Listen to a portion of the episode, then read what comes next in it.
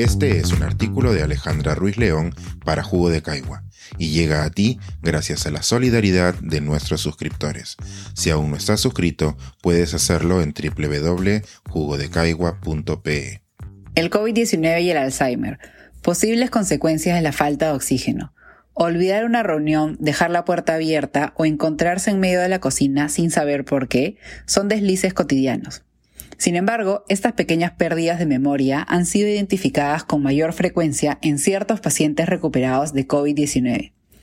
Lo que inicialmente parecían olvidos o confusiones como resultados de meses de confinamiento son ahora una alerta para investigadores expertos en la enfermedad de Alzheimer. Y los investigadores los consideran señales de los potenciales efectos neurológicos a largo plazo producidos por el virus del SARS-CoV-2.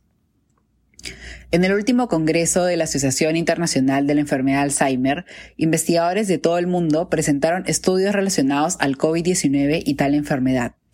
Algunas de estas investigaciones se centraron en la recuperación de pacientes con COVID-19, mientras que otras utilizaron inteligencia artificial para identificar posibles similitudes a nivel genético entre el COVID-19 y la enfermedad Alzheimer. Los principales avances producidos por el Congreso fue conocer cómo el COVID-19 podría potenciar el desarrollo de la enfermedad de Alzheimer y también cómo los pacientes con esta enfermedad son más propensos a contraer COVID-19. El involucramiento de expertos en Alzheimer en estudios de COVID-19 es crucial para comprender cómo su virus afectaría al sistema neurológico. El Alzheimer es una enfermedad extensamente estudiada y con bibliografía detallada sobre síntomas frecuentes, vías metabólicas involucradas y genes relacionados con una mayor probabilidad de desarrollarla. La investigación previa realizada sobre esta enfermedad ha permitido contar con biomarcadores relacionados con el daño cerebral y la neuroinflamación. Estos biomarcadores son proteínas encontradas en la sangre de los pacientes con estas afectaciones. Algunos ejemplos son las proteínas T-Tau, NFL y GFAP. Fue precisamente la presencia de estos biomarcadores en pacientes con COVID-19 lo que alertó a los expertos en Alzheimer. En un estudio realizado en Nueva York a partir de las muestras de sangre de 310 pacientes hospitalizados por COVID-19, se observó que la mitad de los pacientes presentaron síntomas neurológicos, siendo el más común la confusión.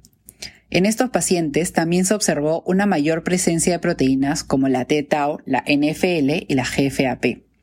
La presencia de estos biomarcadores no debería llevar a la conclusión de que los pacientes con COVID-19 desarrollarán Alzheimer.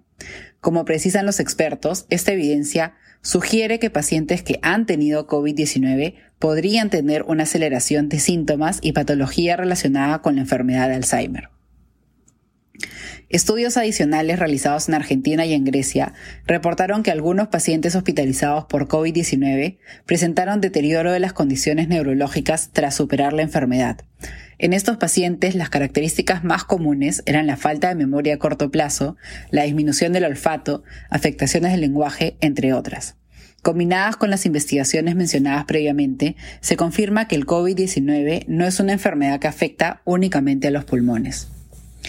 Estos estudios son también una respuesta al aumento de pacientes que ya superada la enfermedad continúan presentando síntomas relacionados con el COVID-19. Para ellos, conocidos como pacientes con COVID largo, la enfermedad no termina cuando se recibe una prueba molecular negativa. Por el contrario, las afectaciones continúan pasada la presencia del virus. La investigación de las afectaciones neurológicas como parte de los posibles casos de COVID largo nos reconfirman que las pérdidas de olfato de memoria no son solo anécdotas, por el contrario, son señales que deberían ser monitoreadas con cautela. Para entender estos síntomas del todo y ofrecer terapias de prevención adecuadas, los investigadores también se están enfocando en comprender cómo es que se producen estas afectaciones neurológicas a nivel molecular. Por el momento no hay mayor evidencia de que el virus ataque directamente a las células del cerebro, Sin embargo, otros estudios sugieren que el virus del SARS-CoV-2 activa vías moleculares cercanas a las que se activan con la enfermedad del Alzheimer, sugiriendo la activación de vías similares.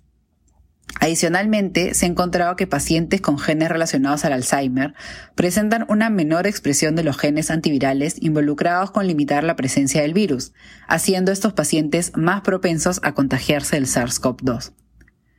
Aunque estos estudios se centran en diferentes afectaciones del COVID-19, son un primer avance para completar la imagen de cómo esta enfermedad podría producir afectaciones neurológicas a largo plazo. Encontrar los marcadores biomoleculares, los mecanismos moleculares y detallar los síntomas son cruciales para identificar a estos pacientes y ofrecer tratamiento y prevención adecuada. Con el avance del tiempo y la evidencia, nuestra comprensión del COVID-19 también va evolucionando, como también lo deberían hacer nuestras precauciones y estrategias. Hasta la fecha, muchas personas no toman con seriedad al COVID-19. Erróneamente seguimos catalogando esta enfermedad como pasajera y que únicamente afecta a personas mayores o con comorbilidades. La evidencia presentada nos indica lo contrario y adicionalmente nos informa de otras implicancias, como las neurológicas, que antes considerábamos como anecdóticas. Ante esta nueva evidencia, las estrategias de vacunación deberían acelerarse. Estas investigaciones nos confirman las consecuencias de la falta de oxígeno en nuestro cerebro, teniendo en cuenta que las vacunas tienen como objetivo principal reducir el número de hospitalizaciones, que son precisamente los casos en donde los pacientes presentan la falta de oxígeno, es necesario vacunar de forma más rápida a una mayor parte de la población. A quienes se consideran fuera de riesgo, las nuevas investigaciones les confirman que el riesgo no solo de desarrollar COVID-19, sino también posibles pérdidas de memoria permanentes. Este es un artículo de Alejandra Ruiz León para Jugo de Caigua y llega a ti gracias a la solidaridad de nuestros suscriptores. Si aún no estás suscrito, puedes hacerlo en www.jugodecaigua.pe.